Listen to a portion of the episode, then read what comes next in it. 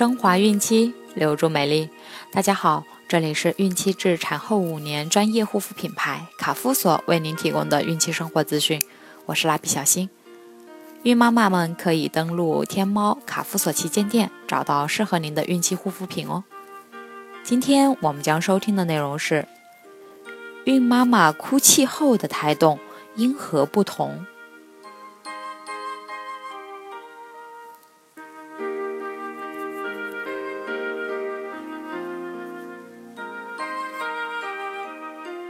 日本幼儿开发协会理事长井深大先生曾经利用 B 超超声波仪观察令人吃惊的胎儿活动。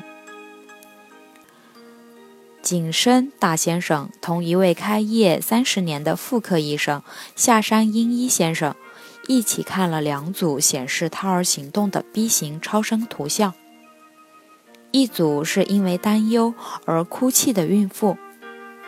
从印象来看，胎儿活动发生了戏剧性的变化。开始时动作比较缓慢，接着是吃惊般的动作，后来动作越来越奇怪了，头部、胸部长时间抽动着，也曾出现了轻微的痉挛，最后全身抽搐起来。动作是突发性的，没有连贯性。各部分还有微小的活动。另一组是因为高兴而哭泣的孕妇，她是一位三十七岁的女性，一直想要孩子，好不容易怀了孕。当她利用超声波装置第一次看到胎儿活动的情景时，激动地哭了起来。这时，胎儿缓慢而不停地活动着，随之。胎儿的脉搏跳动也逐步加速，但却没有出现痉挛或其他特殊的动作，一直是比较舒畅的大动作。据观察，孕妈妈哭泣后，其心跳都会加速。它虽和横膈膜摇荡状态相同，但是胎儿活动状态却有着戏剧性的不同。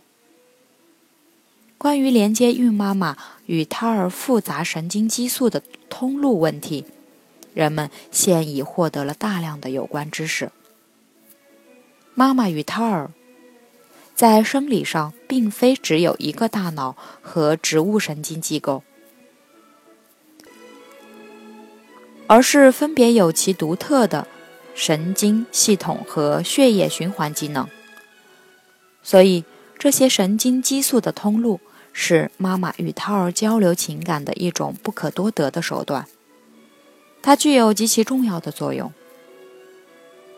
关于行为和思维的指令机构，那当然是人的大脑，但其下达指令的过程却是在大脑表层的大脑皮质内进行。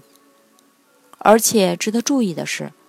大脑中所感觉、所思考的事情，在与大脑皮层直接相连的下丘脑本身的作用下，转化为情感，继而转化为躯体的感觉。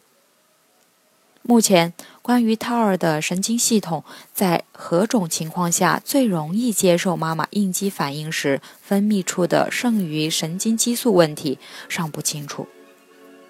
而且由这些神经激素引起的变化也未查明。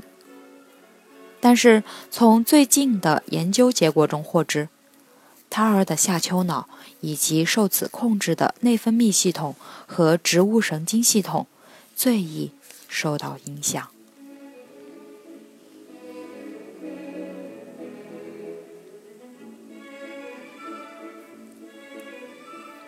好了。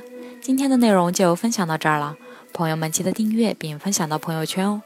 卡夫所提供最丰富、最全面的孕期及育儿相关知识资讯。天然养肤，美源于心，让美丽伴随您的孕期，期待您的关注。蜡笔小新，祝您生活愉快，明天再见。